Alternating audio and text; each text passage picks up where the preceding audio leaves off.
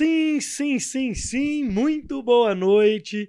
Estamos iniciando o podcast de BH, meu filho. Hoje é dia 8 do 8, às 8 horas da noite. Está no ar o Bora Podcast número 145. E o Roger dá as boas-vindas a todo Boa mundo. noite, galerinha. Bora, Agora meu lembrei, filho. Esqueci de botar no TikTok. O Vou quê? colocar agora. A live no TikTok. Ah, coloca daqui a pouco. aí. Na hora que começar, eu vou botar lá. Como é que Como você é que você tá? beleza? Bom, não? Começando a semana. Ô, acabou o frio, né? Graças a Deus, Uai, né? Eu tô sentindo um calorzinho. O ar tá ligado. Tá ligado? Então Tá. pode me dar um gás aí que eu tô com Tá com calor. o seu controle. Vou dar um, um gazinho aqui. Boa noite, meu filho. Boa noite. Recadinhos de sempre. Manda os recados aí pra turma. Canal de cortes, enfim, passou o principal. O canal de cortes tá com 25 Mil mil, inscritos. Dá quase Inscritos. 26. quase 26 É. mil. Então o o- canal de cortes hoje é o canal, Maior. o maior YouTube, canal né? de podcast de Minas Gerais é o Cortes do É Bora. o corte do Bora. E o segundo? E o segundo é o Bora, Bora Oficial. Podcast Oficial. Maravilha, Com hein? 24 e 500, 600. Maravilha. Então, o link tá aí na descrição. O canal de Cos é o canal que a gente faz as edições, né? Coloca os shorts, né? Os melhores momentos, a polêmica, a, né? a história feliz, a história triste, enfim. A inspiração, a, inspiração, motivação. a é. motivação. Então, o link tá aí na descrição. Quem puder lá fortalecer também. Quem quiser, né? Depois não consegue acompanhar a entrevista completa, tem lá os melhores momentos. certo? Exato. para a entrevista de hoje, para o podcast de hoje, deixe o seu gostei, manda pergunta pro Wallace, manda um recado, manda salve. Quem quiser deixar um recado especial com superchat, né? É importante. Então, a partir de dois reais você consegue escrever uma mensagem, menos que isso, o YouTube não deixa, né? Só o destaque ali do seu nome. Então, doisinho aí para nós, ou Pixão da Massa, Que é gostoso também. que é melhor ainda, luiscarlosilva.gmail.com. Vale mais que barras de ouro, como diz o Santos. Vale mais do que dinheiro, né? É. vale mais do que dinheiro. Mais que dinheiro. Então, é isso. Bora então, meu filho. Segundou? Bora. Bora. Ó, o, o número de cobrança me ligando aqui, hein? Misericórdia, hein? Não, não, dá um tempo. Dia né? 8 não dá não. Aqui, Vamos bora lá. começar o Bora de hoje então. Você que tá aí no chat, se você quiser mandar uma mensagem em destaque no chat, é o famoso super chat. Ele vai ficar em destaque aqui no chat é, e você vai poder, a partir de dois reais, mandar uma mensagem personalizada. Pode ser uma pergunta, uma curiosidade, a propaganda do seu negócio. Então, você, a partir de dois reais, clicando no... Tem um cifrão no canto inferior direito aí, você manda esse super chat pra gente, beleza? Já vou mandando um salve pra galera que tá aqui no chat. Graziele, boa noite. Terezinha, boa noite a todos. Boa noite, Terezinha. Boa noite, Graziele. Rogério Carlos, boa noite. Bruno Braga tá aqui com a gente.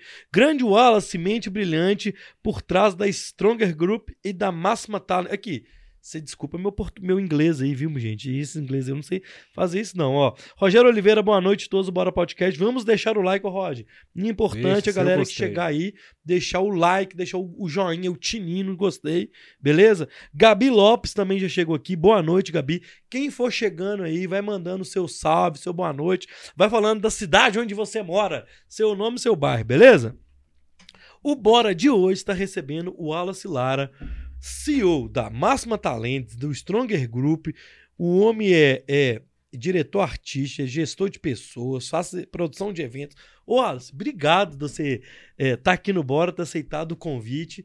Ser um multi, mu- multiverso do Wallace, né? É. Sabe que é, essas experiências começaram muito cedo, né? Eu trabalho desde muito pequeno, então eu que agradeço o convite de estar aqui, Luiz. Sempre um prazer estar com vocês, tá? E aí, desde pequeno, você já você sempre foi assim, mexido, assim, de querer mexer é, com essa parte de talento ou de pessoas? Você sabe que eu, na verdade, eu era um garoto muito tímido. Hum. Muito, muito tímido. Eu não conseguia me socializar nem com os meus primos na minha infância, né? E aí a minha mãe me colocou numa agência de modelos e talentos e foi lá que eu comecei a me desenvolver. Foi assim que tudo começou. Então, desde pequeno, você já, já, já, já tá nesse ambiente, né? De, de agência, vamos dizer assim. Sim.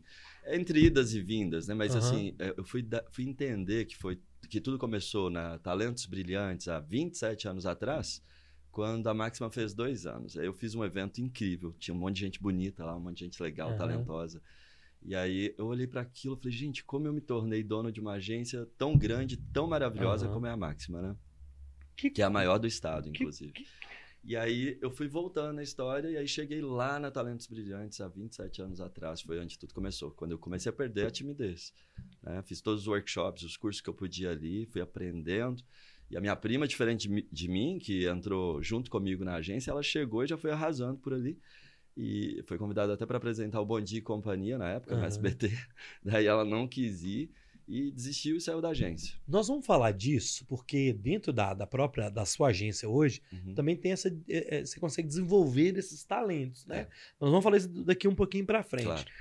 E aí você, eu lembro o dia que eu te conheci, um dia que a gente bateu um papo do Wallace Lara. Você tem algum parentesco com o outro Wallace Lara? Essa história é curiosa. História tem é um bem Wallace. Lara que eu lembro do Wallace Lara, repórter da Globo Minas, que Isso. tem em São Paulo hoje. E tem uma história curiosa disso, né? Tem uma história legal. É, outro dia, assim, não, outro dia, há algum tempo, minha mãe foi, voltou depois de um tempo pro Paraná. É de lá que ela veio, né? Aham. E Daí- você é de- do Paraná também? Desculpa. Não, eu sou, eu nasci em Formigas, é, então sou mineiro. Ah, tá. Mas eu não vivi nenhum dia ali, eu só nasci mesmo. E aí logo fui pro, vivi uma parte ali em Guapé, sul de Minas. Já ouvi falar, aham. É, a- bem a infância mesmo, e depois com nove anos me mudei para Franca, interior de São Paulo. Certo. Ah. Depois, com 17, vim para Belo Horizonte e construí minha carreira aqui, né? Então vamos lá no Wallace Lara, lá que eu te cortei. Essa história foi bem legal, porque minha mãe foi pro, pro Paraná depois de muito tempo, e aí reencontrou umas tias antigas dela, né? Umas tias avós e tal.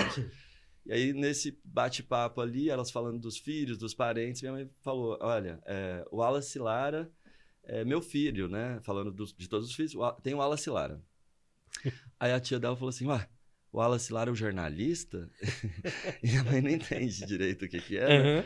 porque eu sou publicitário, então a minha mãe não, não entendia muito. Sim, ele grava uns negócios para TV e tal, né? porque eu já tinha feito muitos trabalhos nesse sentido. Certo. Não, mas o Wallace Lara não é seu filho, ele é filho da sua tia tal.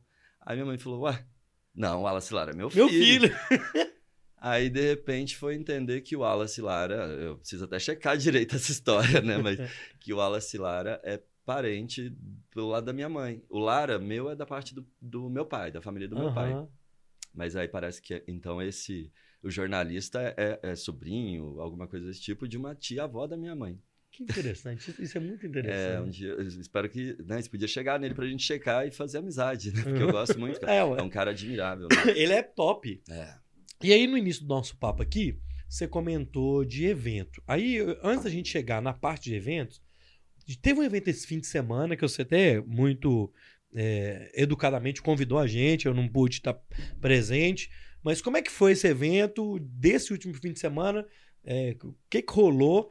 Só, só conta para deixar a galera com, com vontade. Pois é, eu venho da produção de eventos há, há- há muitos anos. Eu comecei a fazer os primeiros eventos com 17 anos. E aí, dentro da Maxima Talents, a gente lançou agora uma agência nova que é responsável também pela produção de eventos, a Maxima House. E o primeiro evento deles foi o meu aniversário, sábado agora. né? Aham. Então, hoje, estamos aí ainda no período de comemoração do meu aniversário, até por isso estou um pouquinho sem voz. Mas é, fizemos um evento incrível ali, né? Um, um lounge, produzimos um lounge ali no Fariste, que é um espaço Uhum. maravilhoso lá no Jardim Canadá, Aham, com um desfile, aquele lugar é incrível, né? Daí, assim, mais uma vez impressionante, porque com a retomada dos eventos, né, uma tréguazinha na pandemia, a gente tá agora com a faca e o queijo na mão, porque o meu time da agência, os máximos, eles são incríveis, né? uhum. São pessoas bonitas, inteligentes, influentes, talentosas. O astral é bom ali. né? Não, que isso, pessoal. Modelos, influencers, artistas. Então, É. tava todo mundo reunido ali, foi maravilhoso. Faltou vocês mesmo. Então, ó, vocês viram, esse início só, pra aquecer o Bora Podcast. Queria mandar um salve aí pro, pra Suzana, que chegou aqui, boa noite.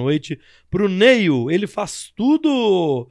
E também pro Júlio Campanha, que também tá aqui no chat. Então, a galera que for chegando, vai chegando aí no chat. Vai mandando o seu salve, tá? Deixa o seu like.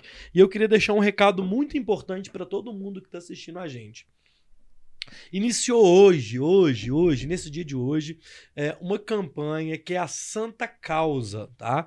O que, que é a Santa Causa? Uma campanha de financiamento coletivo para a gente poder ir atrás de recurso para poder restaurar é, aqueles 50 leitos de UTI que foram é, queimados que, na- nesse último incêndio que teve na Santa Casa de BH. E o Bora Podcast é um dos canais oficiais que foram escolhidos para poder participar é, dessa ação é, colaborativa para arrecadar recursos para a reforma desse andar da Santa Casa. Então, a ideia da, da Santa Causa é arrecadar cerca de 5,4 milhões de reais para poder é, recuperar 50 leitos de UTIs que foram queimados. Então, no link aqui embaixo, no link, primeiro link da descrição do vídeo, tá o link oficial que você pode é, clicar lá e pode ajudar a partir de cinco reais. Então, a partir de cinco contos, você pode ajudar a reconstruir a Santa Casa.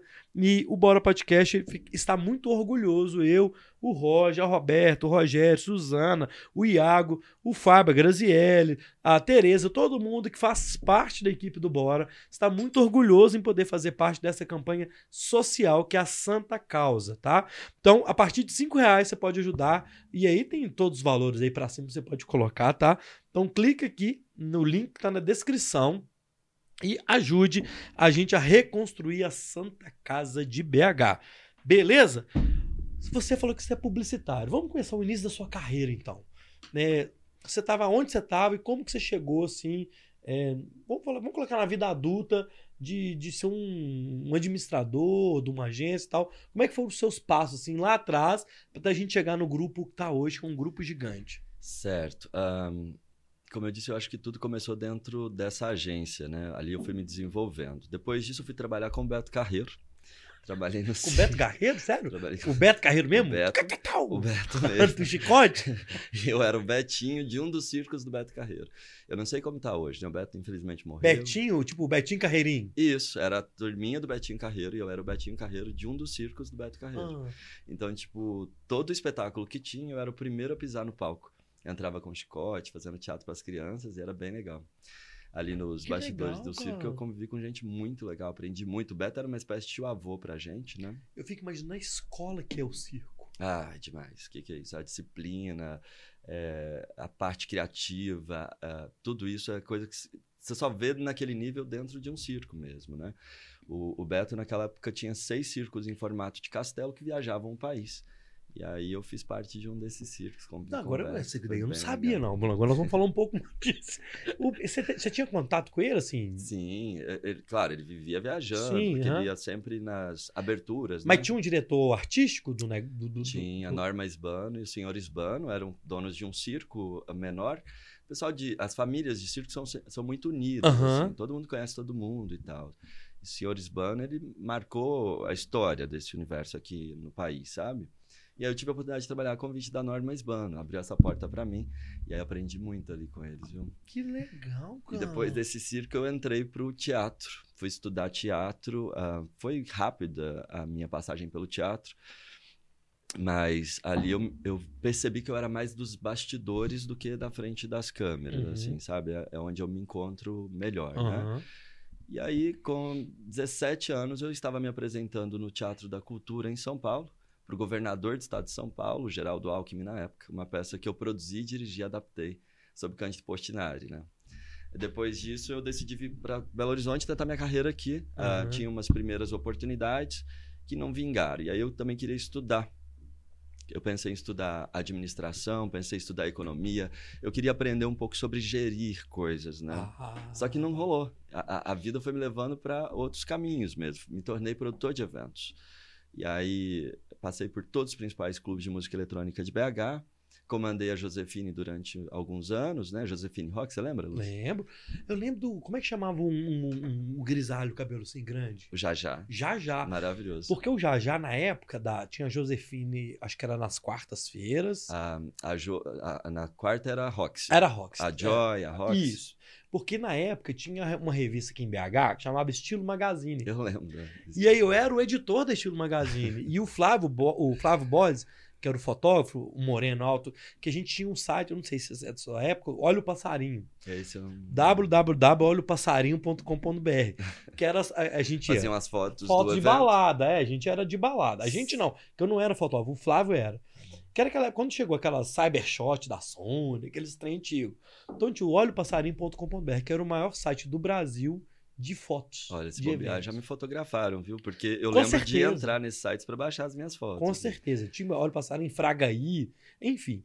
E o Flávio montou estilo. E aí, um dos nossos patrocinadores era a Rox, era o Jajá. É. Então eu tinha muito contato com o Jajá. Eu acho que eu até tenho algumas dessas é. guardadas. As pequenininhas, revestinho é. de bolso. É isso mesmo.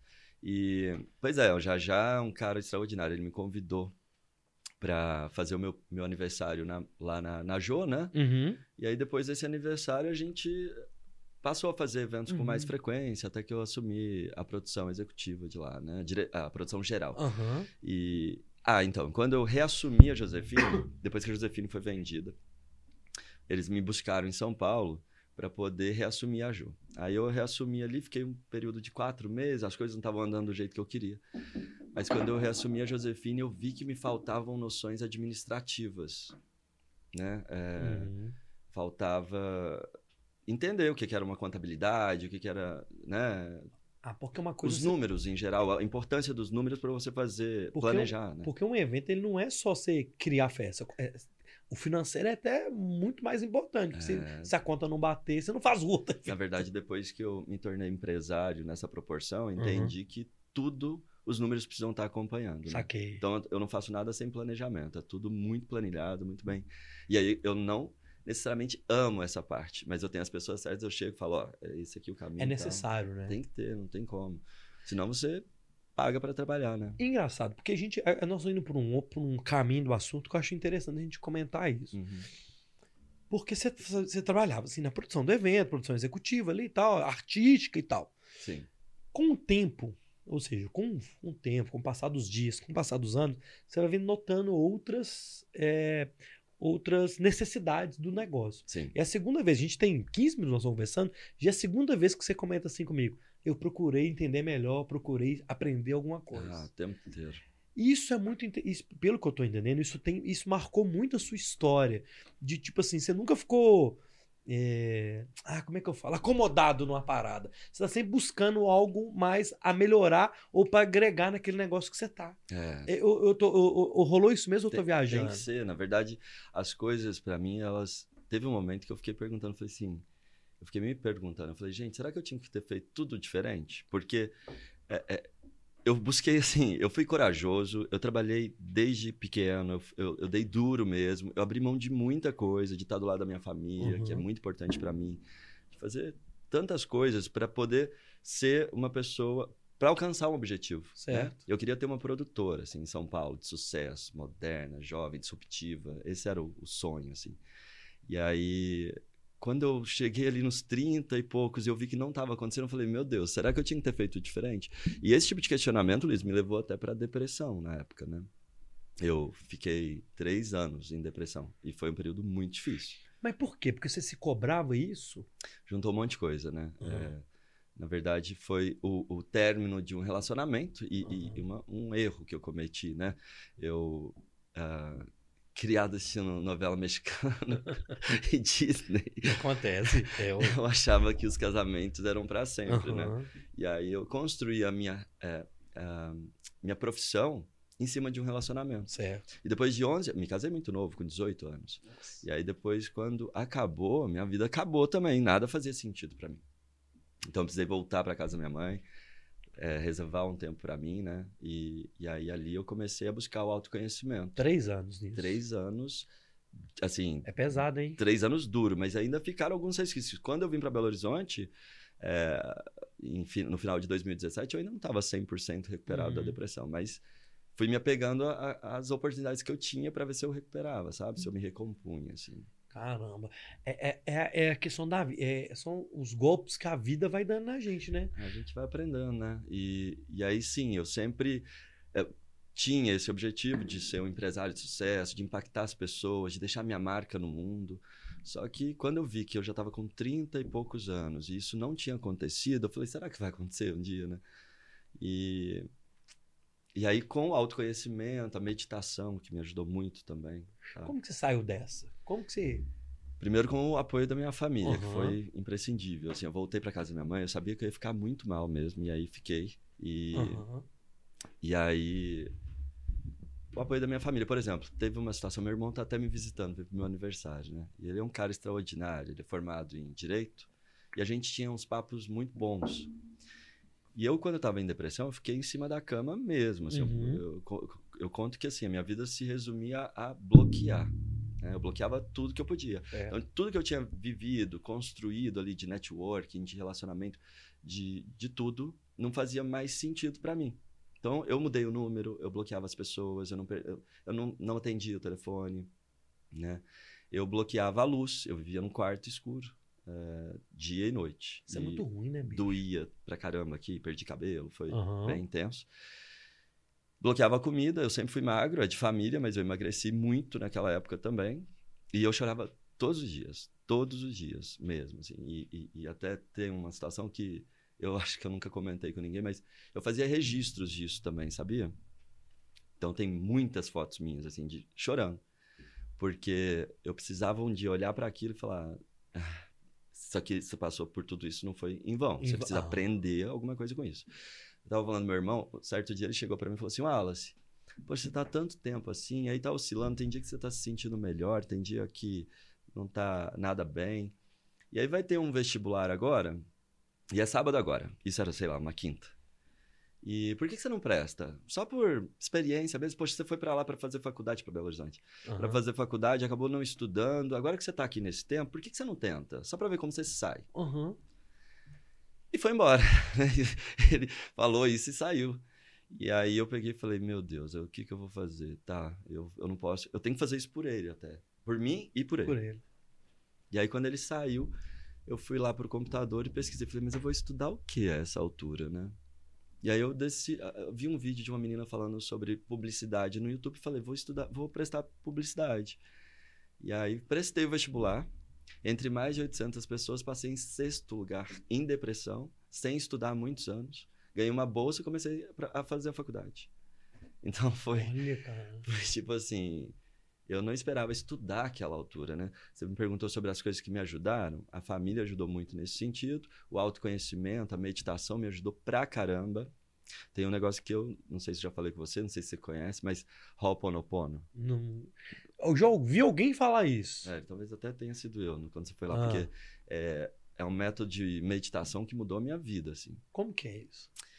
É, Ho'oponopono, ele diz o seguinte, que o divino tenta nos tocar, você pode chamar de como você quiser, Deus, universo, né? Aham. O divino tenta nos tocar constantemente com boas inspirações. Só que às vezes existe um barulho interno, né, que interrompe esse fluxo. Ah, Então, é igual um pendrive. Às vezes, para você, para você colocar um arquivo novo naquele pendrive, você precisa eliminar algumas Certo. coisas. Uma hora ele enche. ele né? enche. Então, ah, tem, por exemplo, uma meditação. A primeira que eu fiz chama limpeza, liberando memórias, limpeza de memórias. E aí, quando eu fiz, aí foi tipo surreal, assim. Eu senti o toque físico da luz no meu corpo. E aí começaram a, ver- a vir umas memórias, umas lembranças que eu nem sabia que estava aqui dentro. E aí comecei a me conectar num outro nível com o universo. Mesmo, assim. Então, hoje eu- a, a lei da atração, ela funciona para mim. Então, eu penso uma coisa, assim, eu tô precisando de tal coisa, assim, tô precisando de uma pessoa assim, assado, porque fulano vai sair, porque não sei o quê. Ela concretiza na minha frente. É impressionante, Luiz. O universo emite sinais, assim, Aham. diários para mim.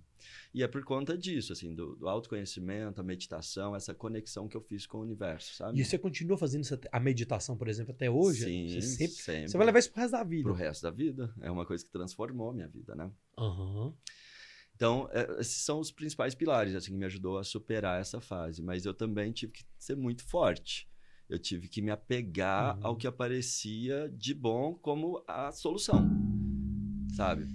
É porque quando, você- quando a pessoa tá nesse, nesse ponto, igual você falou que você tava, né? Na, na, na escuridão mesmo, né? Assim, é daqui pra ali pro cara desistir de vez, né, bicho? É, esse pensamento passou pela minha cabeça algumas vezes lá. E eu não podia fazer isso, sabe por quê? Por consideração à minha família. Porque minha mãe não mereceria passar por Uhum. esse tipo de situação. E assim, eu sabia que um dia isso ia passar, Luiz. Então eu falei, não, isso vai passar. E quando passar, inclusive, eu tenho que ter uma ideia perfeita para recomeçar a minha vida. Aí sabe o que eu fiz, mesmo naquela condição de, Uhum. de depressão, em cima da cama, num quarto escuro, sem comer direito? Eu decidi registrar tudo que eu. Todas Ah, as tá. ideias que eu Ah, tinha, comecei a registrar no Evernote, um bloco de notas que eu baixei no meu celular.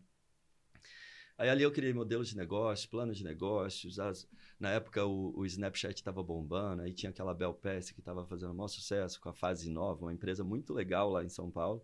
Tiveram umas polêmicas em torno dela, Ah. mas não é, é, perde o mérito disso, sabe? E eu ficava olhando para aquela empresa e falava, gente, quando isso passar, eu quero ter uma empresa tão legal quanto a dela. Porque fomentava o empreendedorismo, é, valorizava os talentos em geral, sabe? E era, como eu disse, jovem, moderna, disruptiva. Então eu falei, eu quero uma empresa assim quando isso passar. E aí, enfim, então tudo que eu observei ali de, de demanda, de, de coisas que estavam latentes na nuvem, tudo eu fui registrando. E aí depois essas ideias serviram para eu conseguir o meu primeiro sócio, o cara que colocou o dinheiro que eu não tinha para a abertura da Máxima, Pedro Augusto, um jovem de 24 anos. Olha que legal. Caramba! Ô, a vida ela, é, ela, ela, tem essas surpresas, né, velho? Tem. Na verdade, a gente não entende uh, por quê, né? Muitas vezes a gente não entende o porquê, que você passa por tanta coisa, mas pra, assim, uhum. hoje eu vejo que está tudo muito conectado, muito. E, e aí o que a gente não pode é desanimar. Eu acho que a gente tem que continuar uhum. buscando uh, autoconhecimento, buscar por conhecimento uhum. em geral, né? Uh, agora a gente está... Eu tenho um, um curso, isso que chama Atitude Máxima. Inclusive agora vamos lançar minha prim... vou me lançar no digital nesse universo uhum. digital então nas próximas semanas eu vou começar a impactar todo mundo e vamos lançar então a primeira masterclass atitude máxima vai ser bem legal é... e nesse workshop uma atitude máxima é importante para você se destacar naquilo que você está fazendo sem uma atitude máxima, você não se destaca, você é só mais um. E aí você não tem como concorrer, porque é um mundo competitivo. Exato. Principalmente esse universo de artistas, de talentos em geral. É, então, essa atitude máxima ela tem são noções que inclusive a gente busca trazer para nossa base de agenciados lá na, na, máxima né assim é claro que a gente vamos dar um spoilerzinho né, para você contar tudo não mas por exemplo é, essa atitude máxima essa essa atitude em você se destacar, assim, uhum. tem a ver também com postura, com, com, com, esse pensamento positivo, claro. com, com a energia de você, de você acreditar em você mesmo, né? Tem. tem a ver? Tem, e eu tô rindo porque. É, essa não é spoiler, não.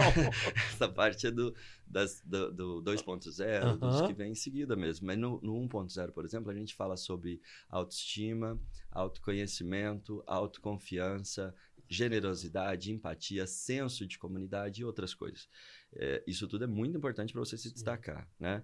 Mas tem também outros segredinhos que eu ensino no meu curso aí. Passa por essa questão de como saber se portar, se vender, né? Ter um bom, uhum. é, um bom marketing pessoal, certo. por exemplo. É muito, muito importante. Então vamos lá. A galera tá aqui no chat. Tem o Caio Paulino, Gabi Lopes, Larissa Reis. É, a Larissa mandou aqui, ó, muito incrível saber mais histórias do Wallace, uma pessoa incrível. Eu queria, assim, porque tem muita gente que tá vindo aqui que já conhece o Wallace da agência, mas não uhum. sabe esses, esses bastidores. E eu lá, por outro lado, tem uma galera aqui do Bora que tá te conhecendo agora e eu queria que a gente chegasse na agência, assim. Tá. Como que funciona? O que que é a máxima? É, é a máxima Talents and Models. É, meu inglês tá mais ou tá menos. Tá muito bom. Tá mais ou menos aqui. Como é que é uma agência? Você é gestor de pessoas, é gestor de carreira. É, a galera que tá lá é modelo, que tipo de modelo fotográfica, passarela? É só com as meninas muito magrinha. É, passa um, um, panorama geral do que, que é a máxima hoje, uhum. para eu ir fazendo essas perguntas pra gente tirar a dúvida da turma que tá assistindo a gente que ainda não conhece. Tá bom. É, bom, eu fundei a Máxima em 2018, né, 17 de maio de 2018, em meio andar no prédio do McDonald's da Savassi. A gente já chegou ali grandes, mas rapidamente a gente foi crescendo. Passei por muita coisa, mas a gente foi respeitado nesse mercado, porque quem está aí fazendo um trabalho sério está aí há 20, 30 uhum. anos. E tem todo o nosso respeito, inclusive. É, porque a gente sabe o tanto que é árduo trabalhar com sonhos, com egos e tudo Sim. mais, né? Tem que ter muita responsabilidade, muito cuidado. Mas enfim, uh, então, pouco tempo, quatro anos, a gente se tornou a maior agência de modelos e talentos de Minas, né? E aí a gente agora está fazendo um está se organizando para um novo posicionamento, uhum. porque a Máxima agora passa a ser, no próximo ano, né, o maior grupo de agências do país. Aí eu criei 14 diferentes tipos de agências. Tem a agência dos influenciadores digitais, a influência máxima. Tem uhum. a agência de modelos convencional, essa que a gente tem no imaginário, que são só as meninas magrinhas, uhum. etc. Que é a Máxima MGT. Tem a agência das crianças, a Máxima Kids. E tem a agência dos profissionais da área de eventos, a Máxima House, que a gente acabou de ativar. Certo. Então, é, são 14 diferentes tipos de agências. E a gente faz o agenciamento, ou já faz o agenciamento, ou está em busca para compor um time e tal de 100 diferentes tipos de talentos. Então, desde uma Ah. manicure, um administrador de empresa, um arquiteto, a gente faz o agenciamento. Não só para atuar na área da publicidade, como modelo e tal, porque às vezes o cliente precisa, mas também para fazer o agenciamento da carreira dele. E tem demanda nesse sentido, você acredita? Pode crer, eu tenho certeza disso. Chega gente lá, é, cliente meu, sem brincadeira, isso cons- acontece constantemente. É, chega cliente meu lá, um parceiro novo e tudo, aí a pessoa senta, é atendida por algum profissional meu, que os profissionais estão ali são incríveis, eles Uhum. são os máximos mesmo, né?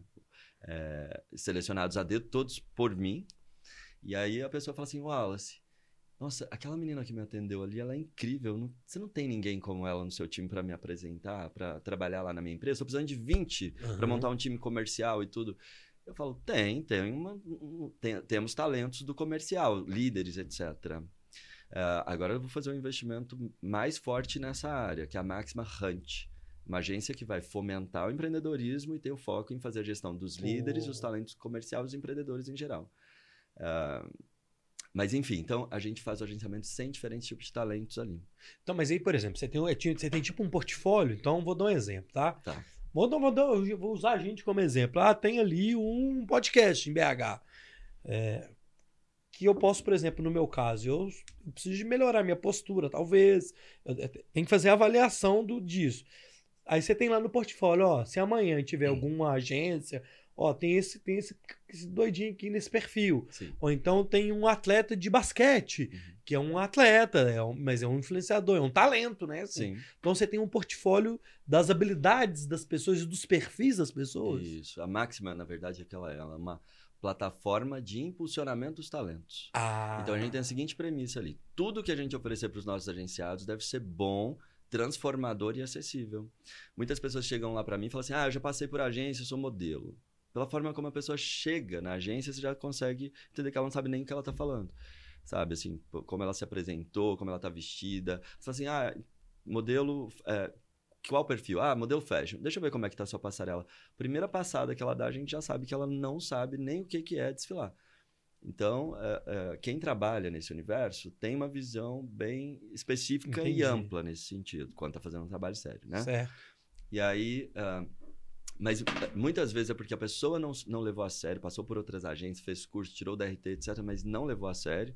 Outras vezes porque ela passou por alguma agência que não ensinou o que deveria para ela. Certo. Então a, a gente tem essa preocupação, a gente tem essa premissa. Deve ser bom, transformador e acessível. Né? Para qualquer agenciado, independente do talento dele. E aquela uma coisa que eu a gente até te falei agora no início, agora há pouco, é que tem os cursos ali dentro também, Tem, né? Tem as preparações. Sim. Então, é, a modelo fotográfica. é, tem, tem curso de, de postura, talvez numa foto, É, aí de passarela, de desfile, sim. ou enfim, é, como você mesmo fez outros cursos, é, atuação para ator. Sim, Então, você- as pessoas encontram isso ali dentro também? sim. sim. É, a aceleradora máxima, ela tem um, um acompanhamento da carreira dos nossos agenciados que é totalmente gratuito. E esse acompanhamento por si só, ele já maximiza os Uhum. perfis que a gente tem ali, que é como a gente chama, né? A gente maximiza os Aham. perfis. Mas dentro da aceleradora também tem cursos na área do teatro, da dança, da para falar em público, Uhum. entre outras coisas, sabe? Marketing de influência, marketing digital e, e tantas outras coisas. Eu nem, nem Caramba. sei de todos. É. Inclusive, agora está entrando um time novo que está preparando uma grade com mais 50 cursos para aceleradora.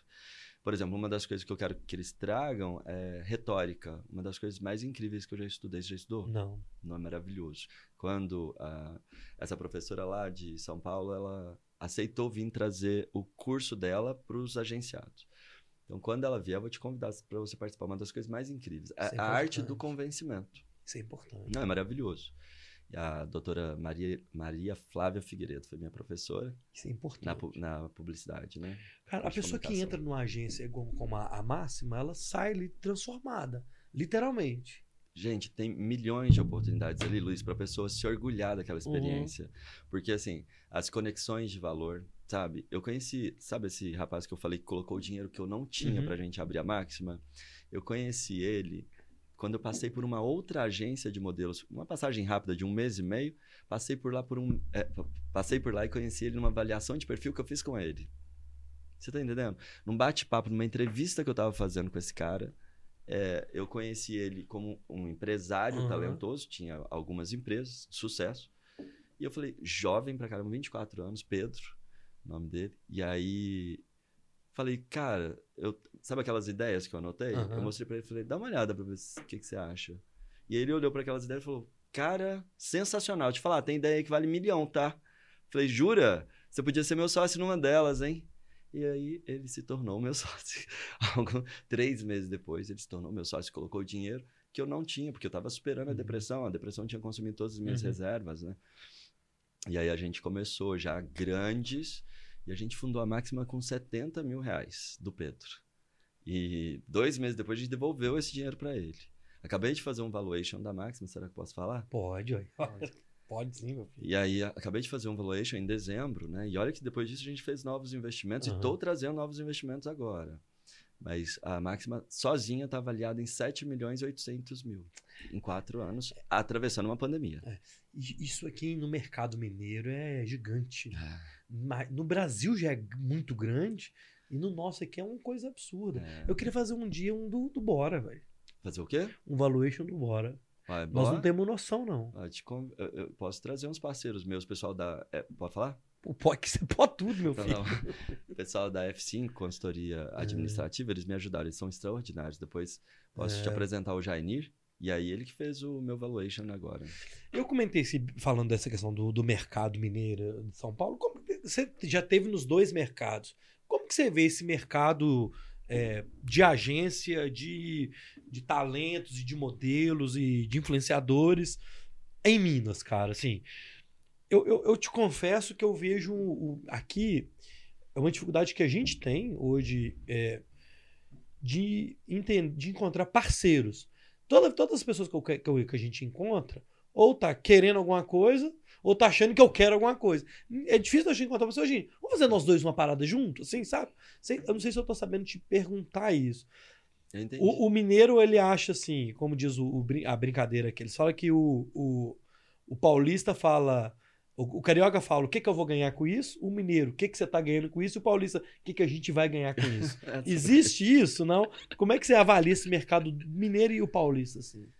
Olha, eu, eu confesso que, assim, Belo Horizonte, eu acho que ela é subaproveitada nesse sentido. Concordo. Porque a, a comunicação em geral aqui, né? O mi- o mineiro ele é maravilhoso, e, Uhum. e eu sou mineiro também, né? Mas ele é, tem esse conservadorismo, esse tradicionalismo que atrapalha muito o Uhum. andamento dessas coisas, das parcerias, de trazer é, clientes maiores, Uhum. não sei, atrapalha mesmo, a gente percebe isso, né?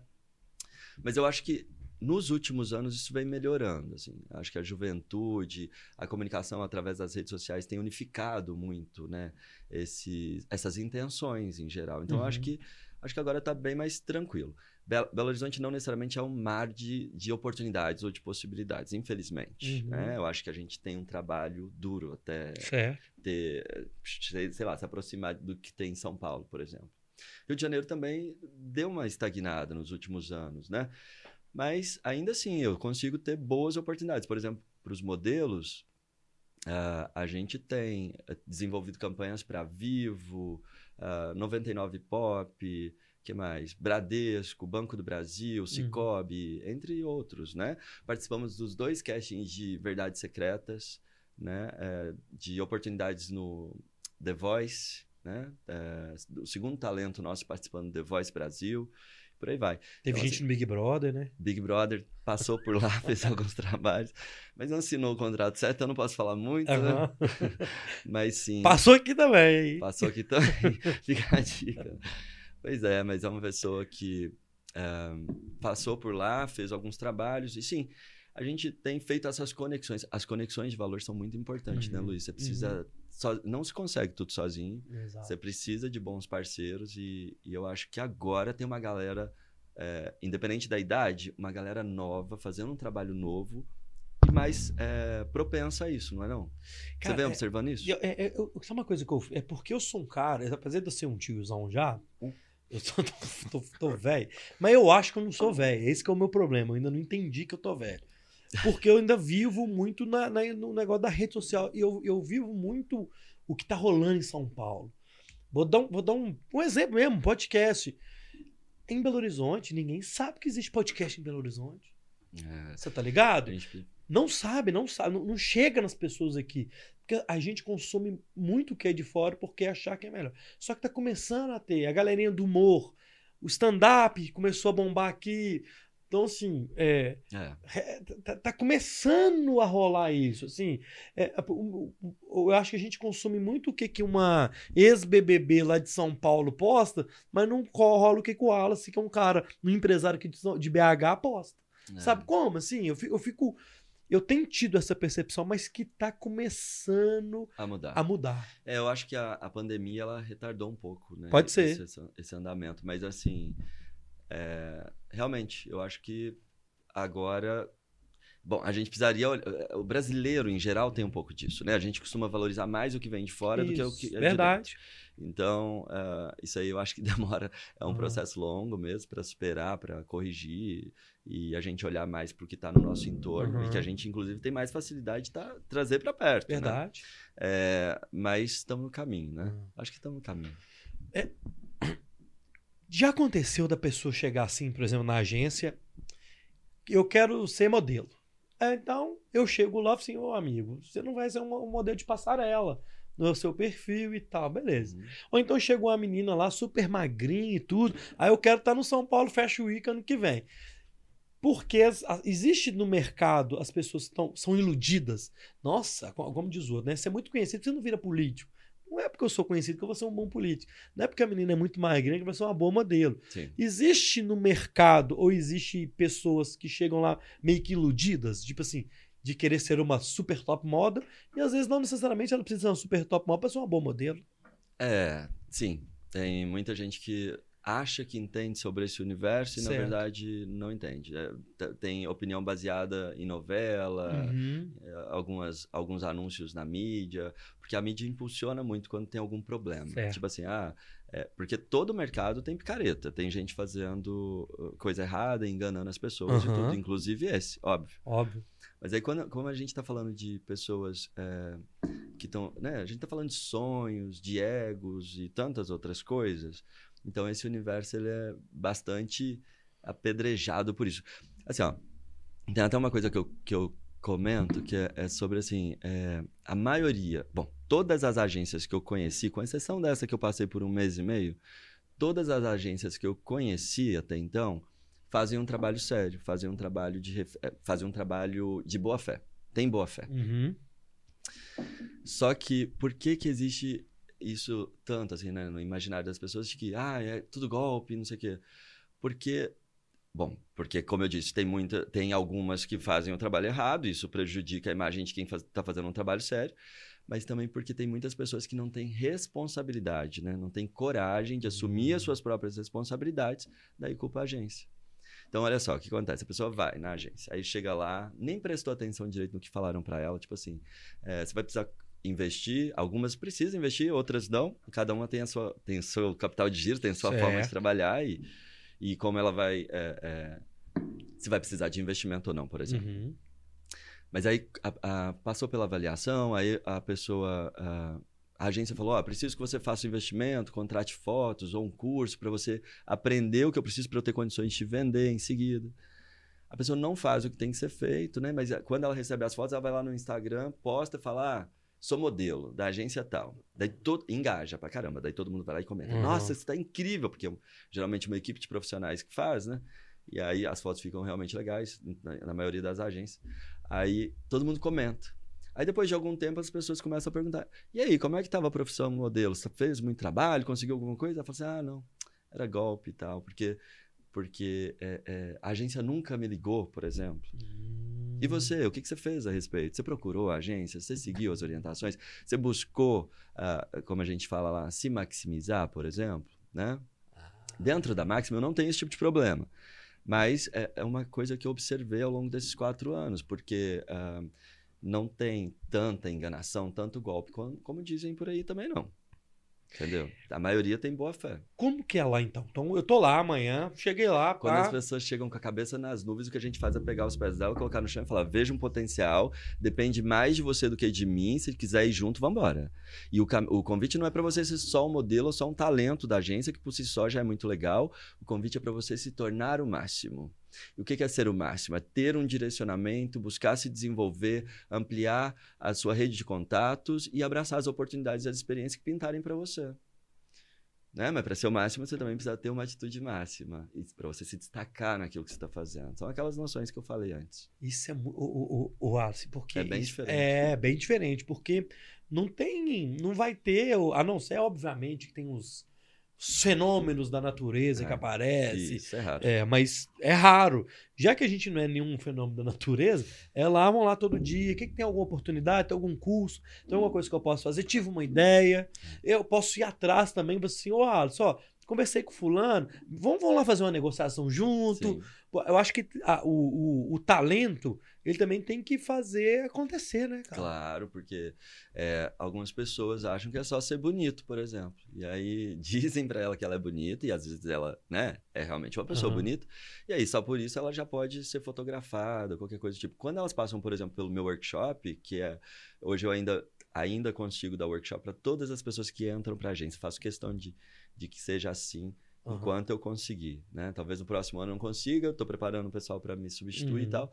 Mas enfim, é, quando eles passam pelo workshop de atitude máxima, o primeiro, daí eles entendem que tipo tem técnica que precisa praticar, que, que é uma profissão como qualquer outra. Certo. Que não cai do céu, a menos que você tenha nascido num berço de ouro, que aí seu pai liga direto pro Boninho e fala: Olha, coloca minha filha no Big Brother.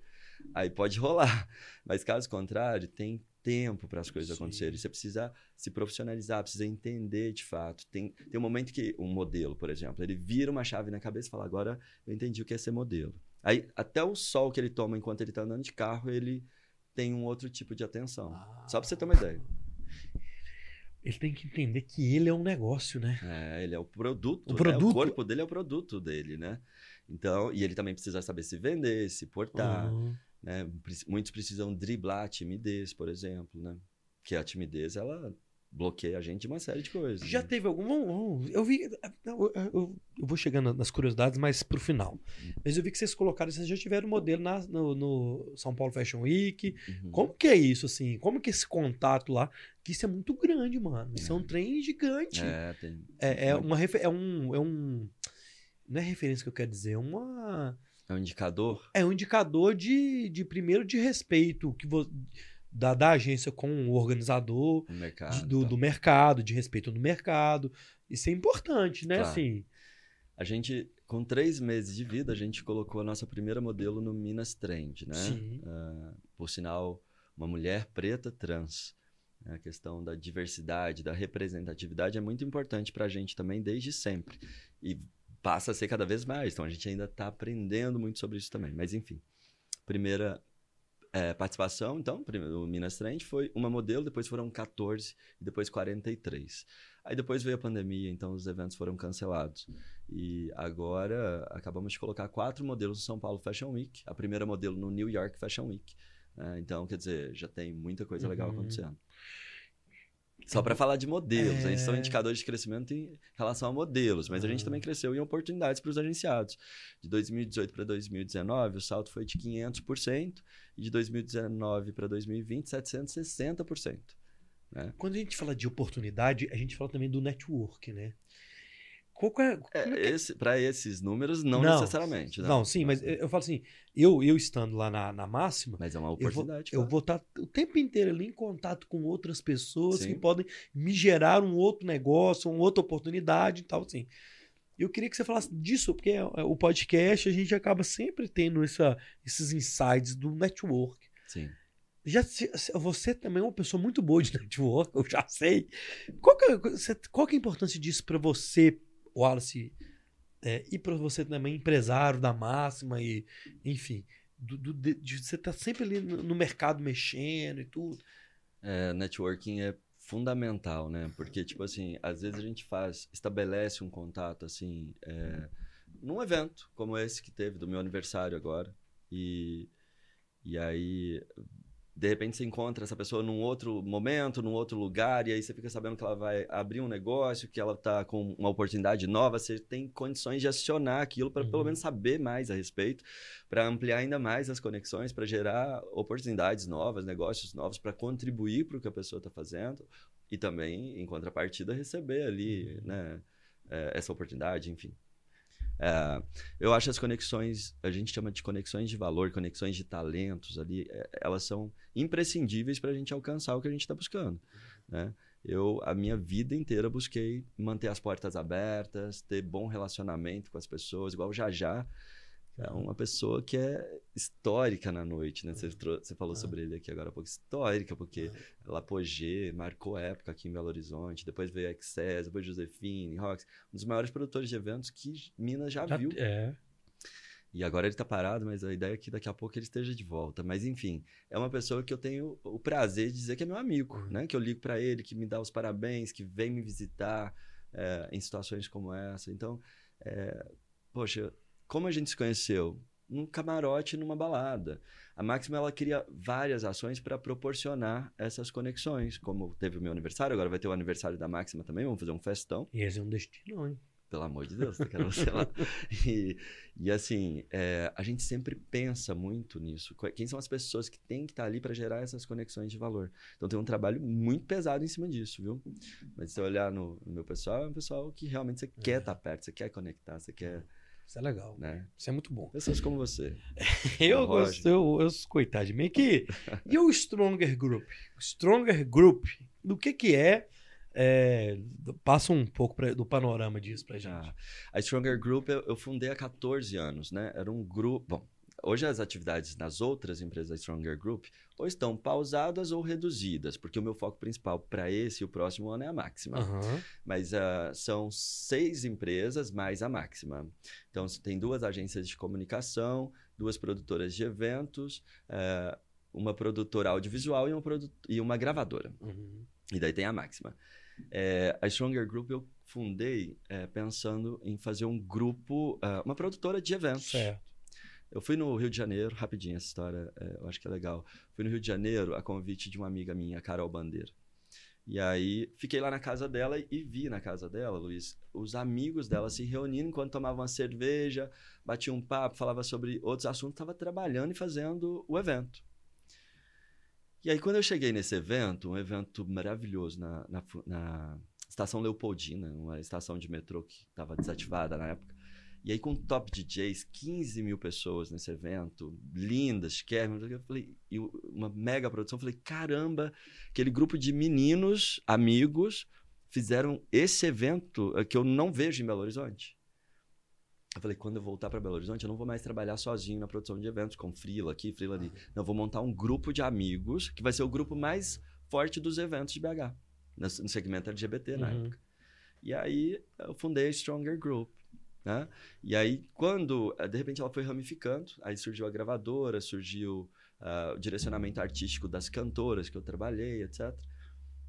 Então, quando ela foi ramificando, eu falei, caramba, isso não é um grupo de amigos, é um grupo de empresas. Mas como, estão essas outras empresas? Quais áreas? Quando eu fui estudar publicidade, falei, na área da comunicação, produção de eventos, não preciso fazer só evento na, na cena LGBT. E aí eu reestruturei Stronger Group, agora em 2018. E à frente desse momento de reestruturação veio a Máxima, né? Que Entendi. tomou toda essa força aí. Que doido. É, então, ah, eu tenho planos de reinvestir na Stronger Group. A gente tem um portfólio incrível, incrível mesmo. A Stronger 7, especialista em branding, marketing digital, tem um portfólio absurdo. A Stronger Action, enfim, produtora audiovisual. Mas, e os eventos eu não podia atuar muito por conta da pandemia, né? Uhum. Mas agora, no próximo ano, o foco é a máxima mesmo. Eu preciso levar isso para o mundo. O modelo de negócio de uma agência de modelos convencional, ao meu ver, já não deveria existir. Já está muito desgastado. As pessoas ainda apontam para as pessoas e falam assim: você tem que mudar isso dessa, dessa forma, perder tal medida, você tem que ser assim, assim, assado. Como? Nesse atual mundo, você fazer esse tipo de coisa? Eu não, eu não concordo. Eu respeito quem trabalha assim, quem se permite, mas eu não, não é a forma que a gente trabalha. A gente trabalha de uma forma bem mais humanizada. Uhum. Mas as grandes marcas, por exemplo, nesses desfiles ainda é assim, ou não? Tem Ou ele- muito disso está- nesse ou- universo, É, é, né? tem muito disso nesse universo até hoje. E, portanto, aquelas, aqueles problemas de anorexia, de, de né, transtornos eh, mentais em geral, Aham. né, transtornos alimentares, Alimentares, é. etc. Ó, vamos lá. É o seguinte, eu vou aqui no chat, tem uma pergunta boa aqui. E aí, se você tiver que mandar pergunta ou mensagem, mande agora, que depois a gente só faz um final aqui, beleza? Tem uma pergunta que eu acho que vai até legal, porque você falou da, da Verdades Secretas, e chegou aqui, ó. Roberta mandou. A Globo trouxe na série Verdades Secretas uma realidade do mundo da moda até então não muito falada. Hum. Rola muito essa história de book rosa mesmo? Como a indústria da moda lidou com essa exposição? Aí eu quero. Essa pergunta é boa. Quero Polêmica, né? É, polêmica. Existe isso mesmo, sim? Ou é um- uma, uma lenda? Olha, E como é que foi essa exposição do, do que rolou na novela pro mundo do, do- do- do- do- dos, dos models? Pois é, eu confesso que eu assisti. É, é Verdades Secretas, né? É. Pois é, eu assisti uma parte, assim, dessa última temporada que teve. Tá muito legal, por sinal. Mas aquilo ali é ficção, né, gente? Então, Sim. assim, eu não. Em quatro anos atuando diretamente nesse universo de modelos, de moda, eu nunca vi isso de perto. Nem assim, tipo, ah, tal agência faz, tal. Nunca vi. Um bookzinho, então uma- umas páginas? Não, Não, nada? Não, Um, um, uma espiralzinho, um portfólio, um dossiê, nada, né? não, nunca vi. Pois é, Ó, eu também nunca vi isso, não, Não hein? existe. É, teve lá nos anos 90, pelo que eu sei por alto, né? Aham. Os, meus, os meus profissionais lá, eles sabem melhor, assim, mas teve uma história de uma agência famosa lá em São Paulo, se não me engano, que tinha alguma coisa nesse sentido, mas isso faz muitos anos. Ah, em Belo Horizonte não existe isso, assim, eu nunca vi. é, de perto, nem, nem apontar e falar, olha, tal agência faz, eu nunca... É, isso é tão, é tão louco que eu imagino que exista lá alguma coisa lá da prostituição que tem lá, mas não uma agência de modelo séria ter um portfóliozinho aqui escondido. Isso é, É. meio, isso é meio ficção, né? Não, assim. Isso é totalmente ficção. Ah, Tem pessoas que chegam na Máxima com medo de a gente pegar ela e mandar pra Turquia, por conta da outra novela lá, sabe? Qual que era a novela? Essa? Salve Jorge? Sei lá. Acho que é Salve Jorge. Aí, Aí, tipo assim, eles brincam muito com isso, porque fica no imaginário das pessoas mesmo, sabe? Que a agência é, pode ser esse tipo de coisa. O que eu recomendo é colocar os. Bom, vai fazer parte de uma agência, é uma dica para quem quiser né, fazer parte de uma agência. Eu acho que tem, volta a dizer, lá na Máxima ou em qualquer outra agência séria, tem uma série de motivos para ser boa essa experiência. Uhum. Mas você vai buscar uma agência, então primeiro pesquisa bem sobre as agências, né? É, pesquisa se aquela agência tem um trabalho na linha do que você busca, né? Tá buscando o quê? Se desenvolver? Tá buscando trabalho? Tá buscando se tornar uma top model? Então, aquela agência trabalha nesse universo? Se ela trabalha, vai até a agência, con- conversa ali olho no olho, presta atenção no que estão dizendo, né? E aí, você decidindo fazer parte da agência, coloca os pés no chão, respeita o tempo das coisas, vai buscar se profissionalizar, sabe? É, precisa um, um modelo, por exemplo, fashion, dessas meninas que você falou aí na, na- na- numa passarela como São Paulo Aham. Fashion Week, Minas Trend, etc. Elas precisam, às vezes tem uma menina, um menino tem 14, 15, 16 anos, precisa ter um jogo de cintura, Luiz, você não imagina. Eles precisam ter uma atitude máxima, porque o cliente é chato, ele chega a ser cruel, Hum. às vezes, ele trata você de uma forma objetificada, ali como um produto mesmo, e aí você Uhum. tem que ter um preparo para isso, porque senão você, né? E aí não tem a ver com se- sexo, não, não tem nada a ver com essa história que a gente tava falando. Eu tô Uhum. falando sobre, é, olha, tal coisa não tá, preciso que tonifica, é, preciso que o cabelo esteja assado, sua pele tá ruim, umas falas meio, Eles são muito diretos, são né? muito Ô, diretas. você tem, tem que estar gordinha, você tem que emagrecer, ô filho, você tá gordo, você- eu É. preciso você perder muita medida. Por mais que a pessoa já esteja no shape, né? Eles usam os termos equivocados, ao meu- meu ver. E aí a, a gente precisa lidar com isso, porque o mercado.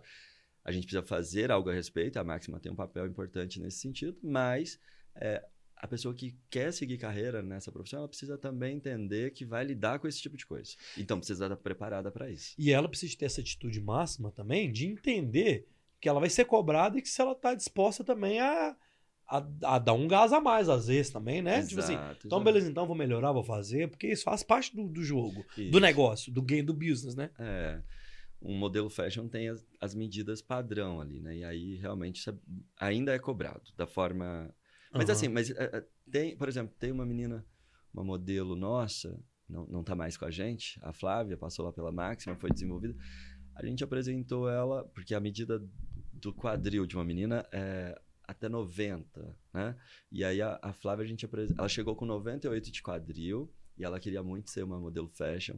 Então ela trabalhou no que a gente recomendou e tudo, e a gente apresentou ela com 93 de quadril. E, e aí ela foi uma das modelos que mais desfilou no, no Minas Trend naquela temporada, assim. Então ela pegou várias passarelas, várias marcas. E agora ela está construindo uma carreira internacional, aí pelo que eu estou vendo, São Paulo, etc, uhum. sabe? Então, sim, tem que seguir, mas o mercado também está bem mais inclusivo, é verdade. Que, legal, interessante. É, tá bem mais inclusivo. Tem alguma coisa, eu queria saber da curiosidade, uma coisa que eu acho que muita gente não sabe é da, da Pablo Vittar. Você chegou a ter um contato antes da. É, é, é fala Pablo, da Pablo, eu não sei a como Pablo. é que é. Antes dela ser famosa, de ser essa. A Pablo Vittar, né? Era. Foi. Como é que. Isso é curioso. É, essa história, na verdade, eu não, eu não costumo comentar assim, né? Na verdade, eu também não sou muito de, de, de da, da câmera, né? Uhum. Mas uh, eu tive uma história interessante com a Pablo. Até, às vezes eu citei isso. Outro dia eu mandei uma mensagem para ela no direct. Falei, Pablo, nossa, queria tanto que você lembrasse. De... Outro dia não, já faz um tempo. Ela uhum. tava na parada de, de Nova York. Queria tanto que você lembrasse de mim. Na época uhum. a gente quase lançou uma música juntos e tal. E aí ela pegou e falou só assim, antigas, kkk. vou te mostrar. E aí eu falei assim, nossa, quando eu encontrar ela, eu quero conversar com ela, ver até onde ela lembra, porque ela não tem obrigação de lembrar de nada Sim. e também eu sou zero responsável pelo sucesso da Pablo, da Pablo. O mérito é todo dela, Sim. dos profissionais que trabalham com ela, trabalharam com ela, mas de fato a gente quase lançou uma música juntos. Oh. Em 2014, uh, ah, apareceu um vídeo da Pablo uh, cantando Whitney no meu Facebook. Uh, e aí ela estava cantando num lugar muito simples, a gravação estava bem fraquinha, assim e tal, né? Bem caseira. Uhum. E, mas cantando muito bem, por sinal. E naquela época eu tava buscando um projeto mais comercial para trabalhar, porque até então eu tava focado em trabalhar com grandes vozes. Eu trabalhei com a Georgia Brown, Leila Moreno, Patrícia Camin, Shirley Carvalho, uma galera muito boa. Uhum. Algumas das maiores vozes desse país. E aí, enfim, eu tava buscando um projeto mais comercial, procurei o Fabinho, meu amigo lá do Rio de Janeiro, para ver se eu poderia trabalhar com a Lorena Simpson, que eu tinha recebido convite antes e tal. É, você não conhece, eu imagino que você não conhece, mas uma galera aqui deve conhecer. Aí a Lorena não estava disponível. Então, quando apareceu a Pablo, eu falei: Ah, legal esse menino aqui, deixa eu ver o que, que ele faz. Aí eu vi que ele estava se montando de drag queen, fazendo shows minúsculos em Uberlândia, hum. em clubes minúsculos. Uh, e eu falei: Poxa, ele é bom, se bem trabalhado, ele pode ser um cantor drag queen do, do cenário LGBT nacional e até internacional. Então mandei uma mensagem para ele, para ele na época, né? Agora uhum. é a Pablo. Falei: "Oi, Pablo, tudo bem? Eu sou o Wallace, trabalho com fulano, ciclano e tal. Tem interesse em trabalhar com você? Se tiver interesse, me manda o seu telefone." E aí ele pegou e é, não falou nem oi, só mandou o telefone. Né? Aí eu peguei e liguei. Falei, será que eu vou falar com o empresário? Já tá com o empresário e tudo, né? E aí, não, a, o Pablo me atendeu na época, Pablo. E aí falei, olha, você não mandou, não falou nada, só mandou o seu telefone, eu não sabia com quem ia falar. Eu falei assim, não, eu te adicionei no Facebook, eu conheço seu trabalho, quero trabalhar com você. Eu falei, coisa boa, então vamos trabalhar. Então fizemos vários Skypes, decidimos qual música a gente ia gravar na época. Era uma música que chamava Don't Blame It On Me, uma música que eu tinha na gaveta com um parceiro meu, Peter, lá no Sul. Uhum. E aí, tava tudo certo, a Pablo ia para Brasília, passar 20 dias lá, e quando ela voltar, e, e quando ela foi para Brasília, eu ainda fiquei ali esperto, né? Porque os meus concorrentes podiam passar a, a, mão nela para pegar ela para eles, Sim. eram de Brasília, pessoal da Victoria House, que eu tenho um ótimo relacionamento então. Só que tá, você tá ligado no mercado, Tô né? ligado é. no mercado. Aí falei assim, deixa eu ficar atento para ver se a Vitória não vai pegar ela, né? Uhum. É, e aí, enfim, então quando ela voltasse de Brasília para Uberlândia, eu ia lá assinar o contrato com ela e, e levá-la para São Paulo pra gente gravar com os meus técnicos vocais na época, né? Eu, Thiago Jimenez e Bruno Bessa. Uhum. Só que aí foi justamente nessa época que eu terminei o meu casamento, né? Foi aquela história que você falou. É, e aí eu fiquei, eu precisei de um tempo para mim mesmo, então foi justo nesses dias. Voltei para São Paulo. E ali eu precisei isolar todos os projetos que estavam em andamento, inclusive esse. E aí a Pablo Vittar é. virou a Pablo Vittar. É, e, e, mesmo naquela condição, igual eu te falei, eu, fui, eu ia olhando no Instagram, né? no, no Insta, no Snapchat, o que estava acontecendo e tal. Aí eu vi eu acompanhei um pouco da trajetória dela. Então eu vi quando um, uma música dela foi elogiada pelo, pelo, produtor original da música, o cara teve alguma coisa na MTV Ah. e não sei o quê. Aí um certo dia o meu melhor amigo, o Franz, ele me ligou e falou assim: Wallace, eu tô lá em depressão, em cima da cama. Ah. Wallace, liga na TV. Ele sabe que eu não assistia TV, né? Até hoje eu assisto muito pouco. Liga na TV, liga na Globo. Aí eu liguei na Globo, tava lá Pablo Vittar em Amor e Sexo com a Fernanda Lima. E aí eu fiquei muito feliz de ver ela ali, fiquei muito orgulhoso, apesar de, volto a dizer, eu não tô me responsabilizando por nada, não. Tipo, eu sou zero responsável pelo sucesso dela. Mas fiquei orgulhoso de ver aquela drag Sim. queen, de ver que eu tive a visão de enxergar um potencial talento ali, né? E, e aí, quando eu vi a, a Pablo lá, o Francis pegou e falou assim: Wallace, essa, esse artista não é aquele que quando eu ia lá na sua casa eu vi você fazendo ah, Skype com ele? Falei, ela mesma. e aí, é, eu peguei chamei minha família naquela época e falei: vem cá, tá vendo aquela artista ali? Incrível, tá no show. Pois é, era pra eu estar lá. Muito provavelmente era pra eu estar lá, do lado dela agora. Só que eu não tô, eu tô aqui na merda, vocês estão me ajudando muito. Mas eu, vou eu prometo uma coisa pra vocês. Porque eu sabia que ela ia é, fazer, alcançar aquilo, sabe? Eu falei, "Pro- prometo uma coisa pra vocês. Isso vai passar. E quando passar, eu nunca mais vou deixar uma grande oportunidade passar despercebida à frente dos meus olhos. E não deixei. Desde que eu superei a depressão, eu não deixei nenhuma grande oportunidade passar despercebida à frente dos meus olhos. Então, Eu perdi a Pablo, né? Mas agora quero ser amigo dela. Que história, hein? É muito legal. E, e é- é- eu tenho, assim, a Georgia Brown. Ela, você já ouviu falar dessa mulher? Já. É maravilhosa, né? Recordista mundial, maior extensão vocal do planeta, a nota mais aguda do planeta. Ela morou comigo aqui em Belo Horizonte durante dois anos. É, e eu fui empresário dela. Então, assim, aprendi muito com ela. E ela Você foi descobriu. empresário Fui dela? empresário da Georgia durante três anos e ela morou comigo aqui. Você lembra aquela época que ela estava aqui em BH? Ah, não sei. Aí não... Ela tava aqui em BH, fez um- uma turnê muito legal e foi no, nos programas. Mas ela foi em todos os programas, né? Xuxa, é, Foi- Jô que Soares. Foi no programa, eu sei. Eu não sei bem que tava em BH. É, ela morou aqui dois anos, foi bem legal. E, enfim, a Georgia descobriu que eu tinha o ouvido absoluto. O ouvido absoluto é, você sabe, você sabe o que é, Uhum, né? uhum. Uma habilidade e tal. Então, isso me ajudava a identificar os talentos da música, né? Então, para apesar que eu não estudei música, Uhum. não, eu consigo fazer um bom direcionamento artístico nesse sentido. E ah, se- me tornando é, empresário, segmento de modelos e os outros talentos que a gente tem lá na Máxima, eu tive que treinar a minha visão e as minhas habilidades para poder identificar isso também, entendeu? Então, hoje em dia eu consigo, às vezes, sem, brincadeira, às vezes sentado, assim, eu consigo saber quanto que a menina tem de altura, quanto que ela tem de medida, como é que tá tudo, assim. É, Isso é natural seu. é, a gente que trabalha em agência, a gente consegue identificar muito fácil. Legal. É, gente. só para fechar essa história, Pode. o negócio é o seguinte, é, Luiz, a minha vida mudou drasticamente desde o momento que eu descobri qual era o meu verdadeiro talento, que é descobrir talentos. Entendeu? Então, tipo assim, ó, quando eu descobri, porque eu fiquei me perguntando, eu falei, gente, mas eu faço tantas coisas, modéstia à parte, faço tantas coisas bem, Tem, é.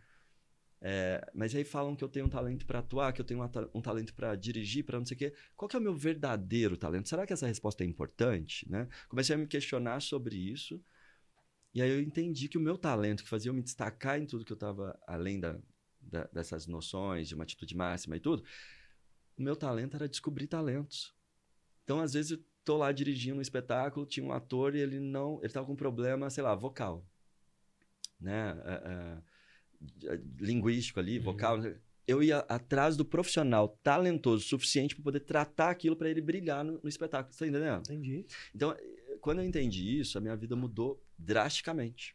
Meu talento é descobrir talentos. Eu consigo fazer uma leitura muito rápida da- de, de onde a pessoa tá, o que, que ela precisa desenvolver, maximizar, sabe? Cara, isso, isso é pra poucos, tá? Porque é, você tem que ter uma percepção que às vezes é do time, né?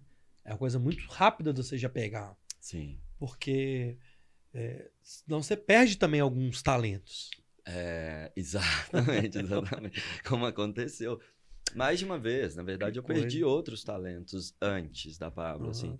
Mas essa situação da Pablo eu não teria perdido se não fosse a situação sim. toda que ocorreu, né? Sim. Mas é, sim, a gente precisa estar atento o tempo todo. E uma pessoa quando tem essa atitude máxima, pela forma como ela caminha por aí, a gente percebe que ela tem essa atitude. Então ela chama atenção, aí você quer saber um pouco mais sobre ela, e quando você tem a oportunidade de se conectar, entender um pouco mais dela, Aí você faz essa análise e fala, ó, oh, querido, você precisa fazer tal coisa para se maximizar para você ficar pronto. Tem a pessoa que ela não é a mais bonita, ela não é a que tem a melhor postura, ela não, mas ela é a mais simpática, ela que encanta mais. Tem isso, tem um sex appeal, tem um, tem um, como diz o outro, um chan diferente, claro. o borogodó ali, tem isso também nas pessoas, no sucesso, na pessoa de sucesso ou na pessoa talentosa, tem uma coisa ali eu acho que a chave do sucesso é essa, né? Porque você precisa ser autêntico o suficiente, você tem que valorizar aquilo que você tem que faz você se destacar, que faz você brilhar, chamar atenção por algum motivo. Então, é, não tem a ver com beleza, até porque o conceito de beleza ele é bastante subjetivo, né? É, o belo, o que é o, o belo? belo? Na faculdade de comunicação a gente aprende isso, né? na, na filosofia. Pois é. Então, um, Sim, vai muito além. E eu acho que tá aí justamente o pontinho, né? Que é você valorizar a, a, essa autenticidade, o que é autêntico, né? E maximizar esses pontos fortes, né? Ó, vamos lá. Tem perguntas aqui no chat. Mandar um salve para Clara Marinho, tá aqui. Vitor Miranda, eu acredito nesse cara. Yara Móvel, o Wallace é um amor. Rogério bateu palmas, o Vitor Miranda, a máxima é muito boa, só se empenhar. O Alan Francisco, que máximo, que máximo esse bate-papo, abraços.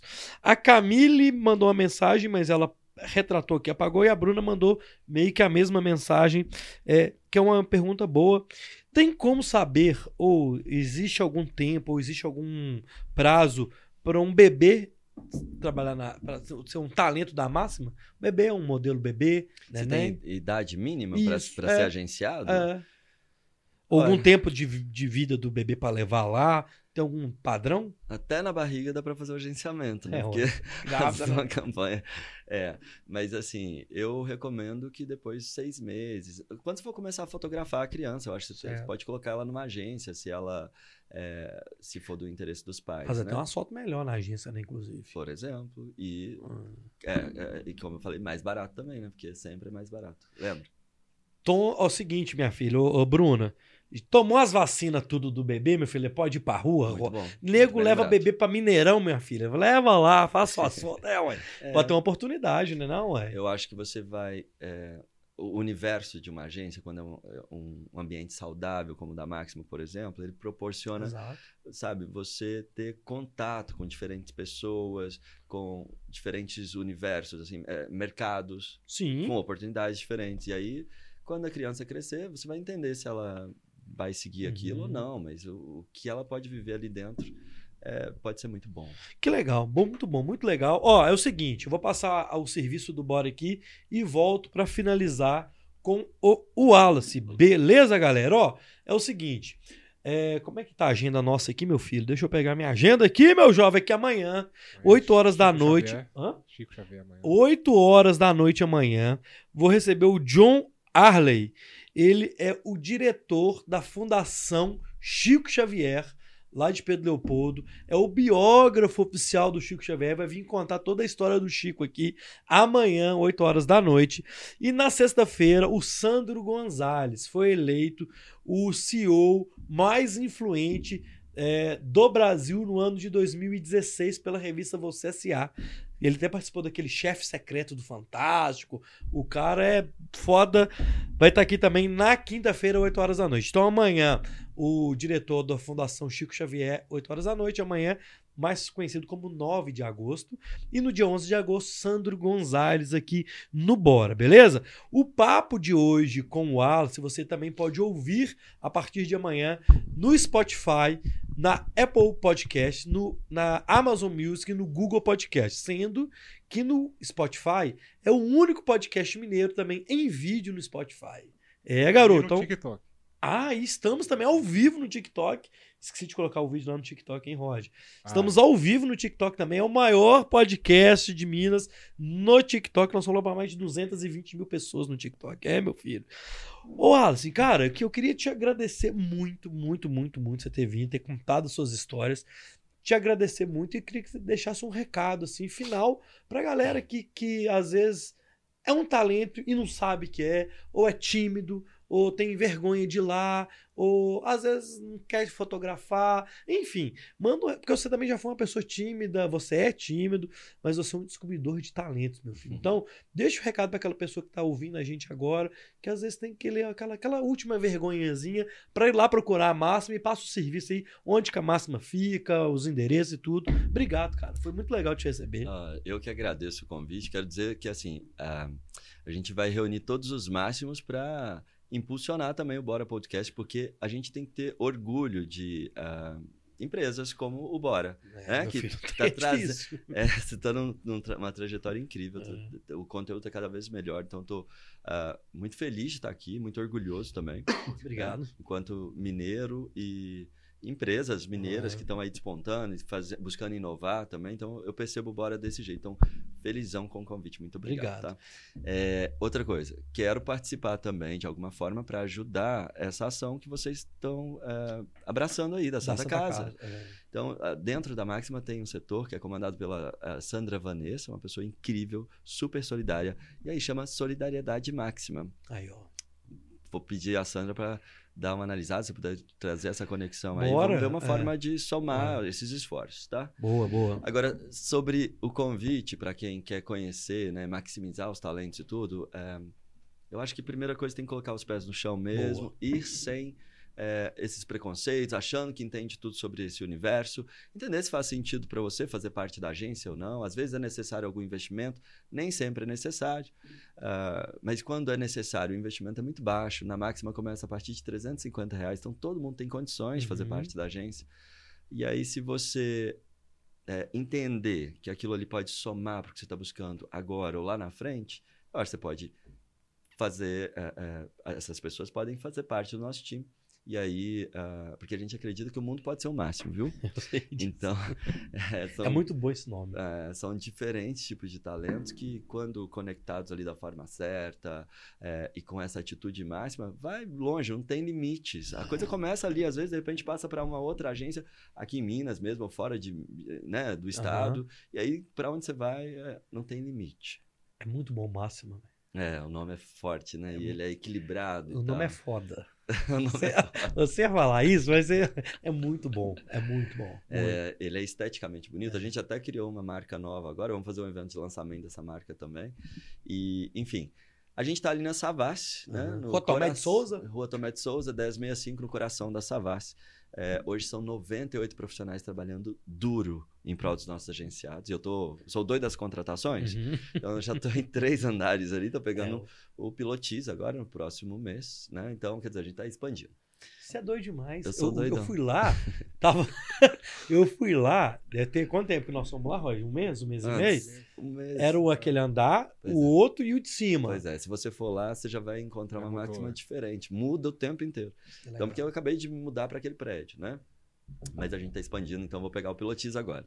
E, Pô, aí sim. é, mas, na verdade, tem até um prédio que está sendo construído que é para onde eu já tô Ah, visualizando tudo lá, porque foi assim que eu consegui montar as agências do jeito que eu quis, aonde eu quis, né? Então tem um prédio que está em construção, Luiz, que depois eu te conto qual é. Pra finalizar, Hum. eu gostei. O cara pra empreender, pra fazer. Tem que ser. que Eu, eu brinquei com você aqui, que você é meio doido, e eu sei que o Bora aqui, o Roy, nós somos doidos. Tem que ter um pouco dessa. Vamos fazer, vamos trocar. A gente, a gente tem que sempre estar movimentando. O empreendedor tem que estar sempre inquieto. Tem que estar. Eu acho que tem que estar. Eu tive que abrir mão de muita coisa nesses quatro anos, né? Tipo, para poder estar ali. E assim, trabalhei muito. Continuo trabalhando, né? Até porque os desafios só aumentam. A gente precisa pensar mesmo o próximo passo, Uhum.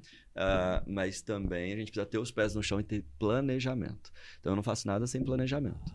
Então hoje eu já sei o que eu vou fazer em agosto do ano que vem, por exemplo, e como eu vou estar daqui a cinco anos Certo. quanto dinheiro vai estar na minha conta, como que vai- vão estar os negócios, qual que é a prioridade, o que que é o foco. Isso tudo eu já sei nos próximos cinco anos. Então, tem que ter planejamento, mas tem que... ah, De vez em quando você tem que ser meio doidão mesmo, não tem jeito. É, ó. Você faz umas... Eu, eu trouxe sócios que foram incríveis, mas também cometi uns deslizes nesse sentido, e aí perdi dinheiro, fui roubado. que É, acontece, É né? coisa que acontece. E, e aí tem umas frustrações que, que você passa que você fala assim, nossa, isso vai me derrubar. Né? Você sempre lida com a frustração motivando para uma coisa nova? Se eu sempre lido com a frustração, busco. Você sabe de uma coisa? Estava conversando com um amigo meu psicólogo, que ele é agenciado lá né, na, na Máxima, chama Márcio. Márcio pegou e falou assim: Wallace, eu contando um pouco da minha trajetória para ele, ele falou assim: então quer dizer que você se tornou uma pessoa antifrágil? Eu falei: antifrágil? O que, que é isso? Ah, uma pessoa antifrágil, Wallace, de uma forma resumida, é uma pessoa que enxerga oportunidade em meio à crise. E aí eu falei: cara, realmente eu tive que ser essa pessoa, antifrágil, para poder estar tá, né, uhum. nesse momento que eu tô. Imagina, você ter a responsabilidade de fazer a gestão. Hoje são 98 profissionais trabalhando ali e, e, gerir, e gerir, pessoas. Eu estou falando só dos profissionais que trabalham para os agenciados. E os agenciados? Hoje são 3 mil talentos diferentes que fazem parte da nossa base. Uhum. Nem todos são ativos, né? Uma, uhum. Mas são 3 mil. Então, é, é, de vez em quando você tem que meter o louco, você tem que arriscar, né? O tempo todo você tem que arriscar, eu acho. Mas depois de um tempo você vai aprendendo aonde você pode e deve certo. mesmo gastar essa energia onde não pode, não precisa mais, né? Uhum. Eu acho que hoje em dia eu já estou bem mais maduro. Tem muita coisa para aprender, mas estou bem mais maduro nesse sentido. Que legal. Galera, este, espero que vocês tenham gostado. Esse foi um Bora número 145. Mandar um salve para a galera que está aqui, ó. A GE Gestão Empresarial que chegou agora aí, mandou legal demais o bate-papo. A Gabi Lopes também gostou. Salve, Gabi, um beijo, minha filha. Clara Marinho, maravilhoso. Bora ser um máximo. É isso, galera. Este foi o Bora número 145. Sigam a máxima aqui nas redes sociais, também dá na descrição do vídeo. O Instagram do Wallace também tá. O nosso canal de cortes, inscreva-se lá, que você vai curtir lá os, os cortes, os momentos mais curiosos desse bate-papo. E também siga o Bora Podcast nas redes sociais. Arroba Bora Podcast no TikTok, no Kawaii, no Elo, no Twitter, no Facebook, no YouTube. A gente tá em tudo, meu filho, beleza? Ô, Roger, valeu, meu jovem. Valeu, tamo junto. Valeu, viu? Posso passar meu arroba? Arroba Wallace Lara, com, com dois, dois L's. L's. Máxima Talents também, né? E aí tem vários perfis lá da Máxima e o TikTok da Máxima também tá muito legal. Sigam Verdade. então para saber ah. mais, tá? Ah. E agora vamos fazer uma collab pra gente dar uma impulsionada aí, Bora, no, né? Os máximos precisam Sim. acompanhar isso tudo aqui, ó. Claro. Bora, meu filho, aqui. Bora. Fiquem com Deus, muito obrigado. Ai, ó. Meu sócio, Wallace Lara. É, o RE, gestão Robson, empresarial. Né? Pois é, isso mesmo. Ah. Mandar um abraço para ele e para o pessoal que está no chat, a Clara é. Marinho, né? Modelo lá da agência. Clara, Gabi, a, a Gabi, Yara, o Alan, o Vitor. Putz, são uma galera aqui. Larissa, Caio, ah, muita gente. Nós vamos esquecer. Bom. Beijo para todo mundo. Obrigado. Fiquem com Deus. Esse foi o Bora número 145. Até amanhã, 8 horas da noite. Valeu, Roger. Fui. Foi.